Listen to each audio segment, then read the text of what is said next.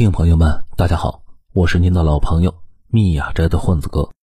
混子哥今天继续向大家推荐九斌所写的精彩的文章，这些文章都发表在他的个人公众号“九斌”以及头条号“九斌 Pro”，欢迎大家去关注。今天我们分享的文章的题目是：我不是药神里，到底谁错了？发表时间：二零二二年十月七日。这篇文章的标题呢，可能大家一看啊，第一反应是又是一篇保险广告吧？其实不是，主要是最近啊碰到个事儿，对生老病死的有了新的体会。今天呢，跟大家分享一下。一个朋友的爹呢得了个绝症，我就不说是什么病了，也不是完全不能治啊，但是需要去美国用一种新药，花钱呢没有上限，尽管压力巨大。但几个儿女都比较有能力，还是希望老人去试一试。如果不是就放弃了，儿女们觉得这说不过去。但是老爷子呢非常倔，坚决不去。朋友说让我去劝一劝，因为他觉得我的说服力呢比较强，而且老爷子跟我读过同一所大学，有点共同背景。我每次去他们家，老人都跟我聊半天，说不定呢能劝一劝呢。我说这不行啊。你爹愿意跟我聊，并不是想听我说什么，那是我愿意听他说他在大兴安岭和航天医院的事儿，一直都是单方面输出啊。朋友说，还是去看看吧，万一呢？就算没用，也算陪老人解解闷儿。于是我就去推着轮椅溜达了一个多小时。他现在啊是能走路的，不过稳妥起见，还是坐轮椅。聊完后，果然也没轮上我说什么。不过，在明白了老人的逻辑后呢，我好像被他给说服了。后来，老人对我表达了感谢，说这些事啊，他想了好多年。但是，每当他尝试跟别人聊的时候，没有一个人听完他想说什么，就开始劝他一定不要放弃，把他搞得很不爽。他说，他小时候在内蒙古，队里有匹马特别漂亮，高大健壮，而且谁也不让骑，专门用来配种的。这是真正意义上的种马。由于草原上那时候已经到处是老鼠洞和兔子洞，不让它到处跑，防止踩到老鼠洞里把腿崴了。这匹马有一天不知道什么情况，避开了大家的监视，出去乱跑，不小心把腿给弄骨折了，直接就折成了直角。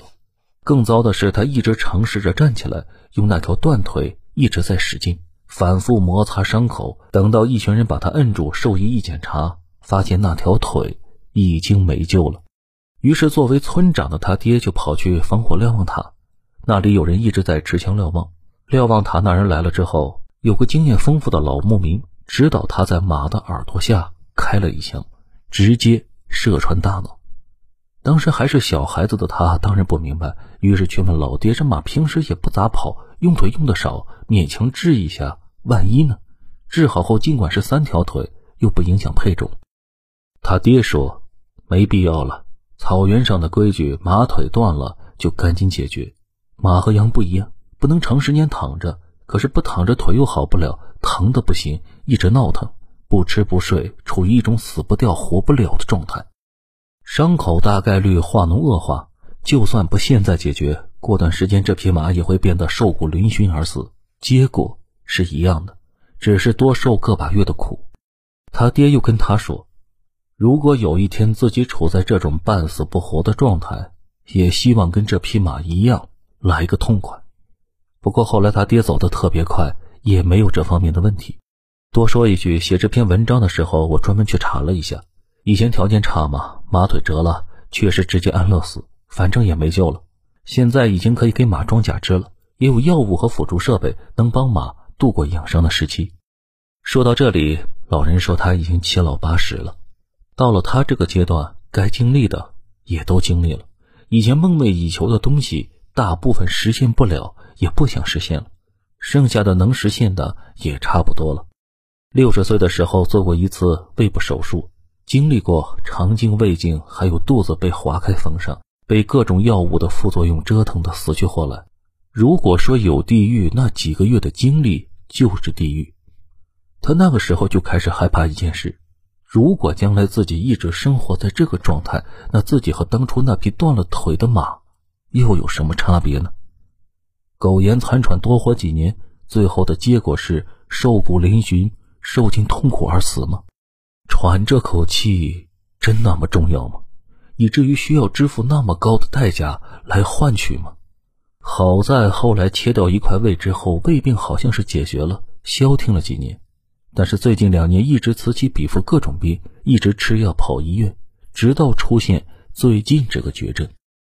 北京这边的专家给他的建议是，最好能保守治疗。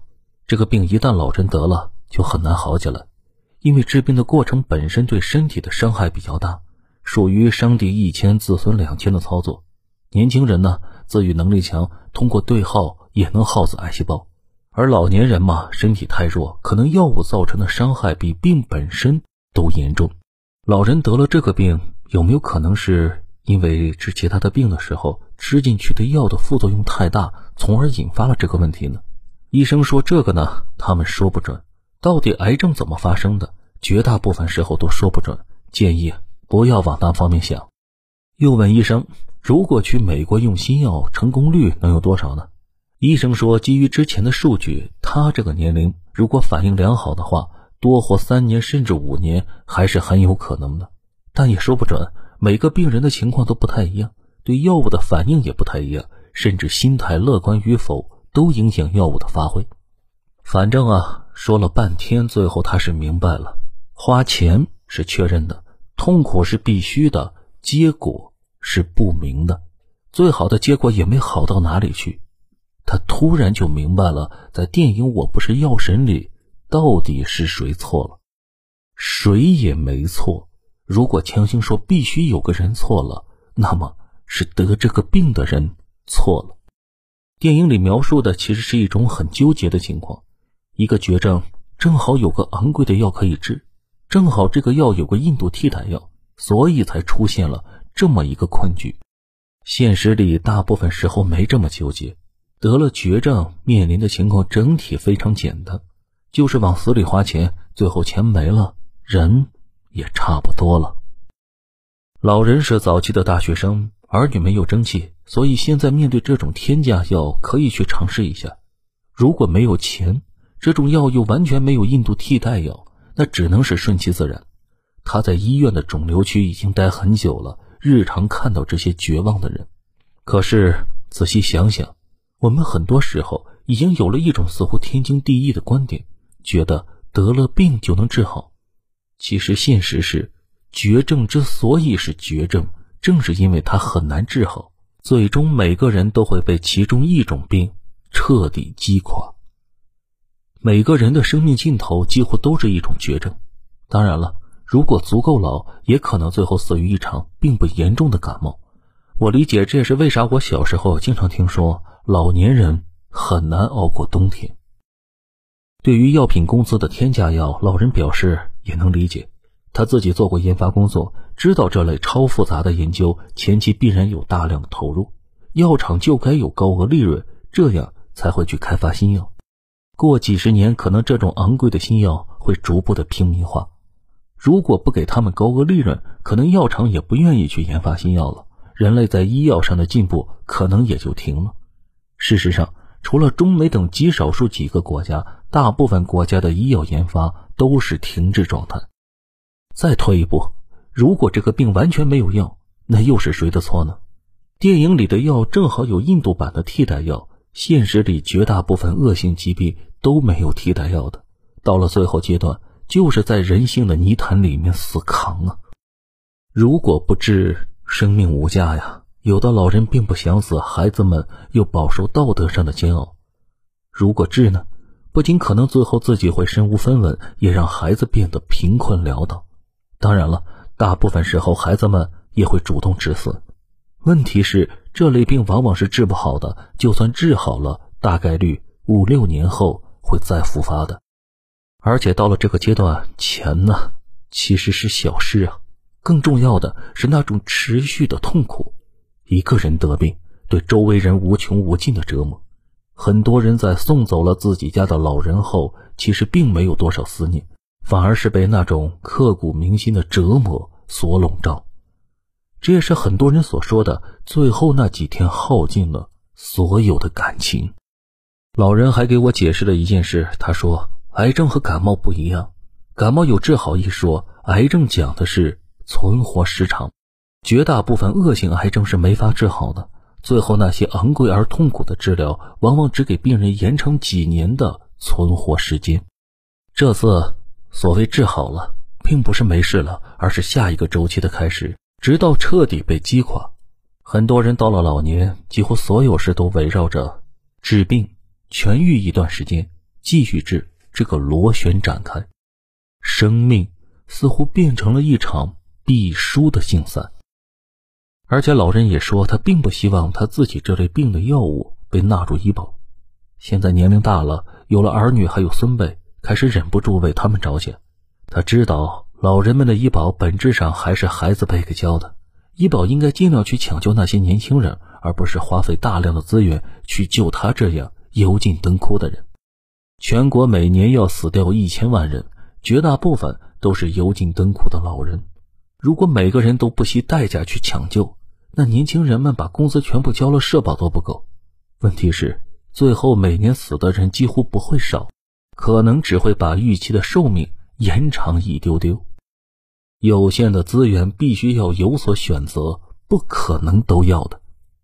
老人说，他之前看到一本书。上面说，美国那边老人可以签署一个 DNR 协议，也就是 Do not resuscitate，到时候不行了也不用抢救。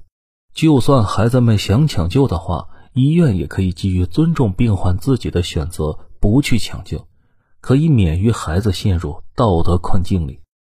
老人也希望有这么一份协议可以去签，因为现在孩子们劝他继续去治疗这件事本身是一种义务。甚至是唯一的选择，尤其是他们家境还可以的情况下，他就算明摆着不想去受苦，孩子们也理解成了不想去花钱，所以现在是完全讲不通的。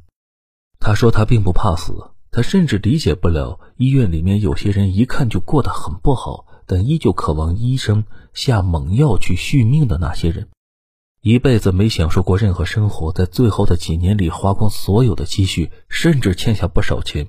全身插上管子，生活完全没法自理，身体被反复划开缝上，在自己和子女的无限痛苦中燃尽最后几滴灯油，他完全理解不了。多年以前，他以为只是自己年轻，所以理解不了这些，以为没到那个时间理解不了。现在到了，更理解不了了。老人还给我讲了他的老领导的事，他说。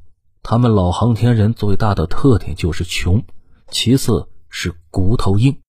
老领导后来也彻底放弃治疗了。他说：“钱确实是一部分因素，不过最关键的，他希望给子女们留下一个印象：人最后都会死，但是可以选择去死的方式，尽量少让周围的人痛苦，尽量让孩子们将来想起自己想到的是一个硬骨头的人，而不是死前的各种惨状。”这样，将来让孩子们也有勇气去面对自己的终点。勇气是会传染的。听到这里，我知道他下决心了，说啥都没用了。他说自己没多久了，只想回到起点去，去看看大兴安岭。他以前在那里工作过十来年，然后埋回老家去。我后来跟我朋友把这事说了一遍后，他说。他其实也懂，如果自己处在他爹的位置，可能也这么想。可现在自己是儿子，也不能直接放弃嘛。我说，我也不知道了。反正他们家现在还在讨论，我估计大概率会保守治疗了，因为老爷子那个脾气，再加上理性层面也想清楚了，估计没人能劝得动。我问了他和老爷子能不能把这个写成文章发出来。他们都表示没问题，反正在医院癌症区，他们家的事天天都在发生，不提名字会有无数人觉得是在说自己呢。假期啊，不准备写太长了，就这么多吧。我也希望国家能推动搞一个协议，病人自己签了，就不需要其他人再去纠结了。当然了，这是一个自愿的选择。好了，文章到这里就结束了，感谢作者。我是您的老朋友蜜雅斋的混子哥，如果你喜欢这个节目呢？转评赞给一个，并把它分享到您的朋友圈。如果您能给这个专辑一个五星好评的话，那将是对混子哥最大的鼓励和支持。下期节目再会。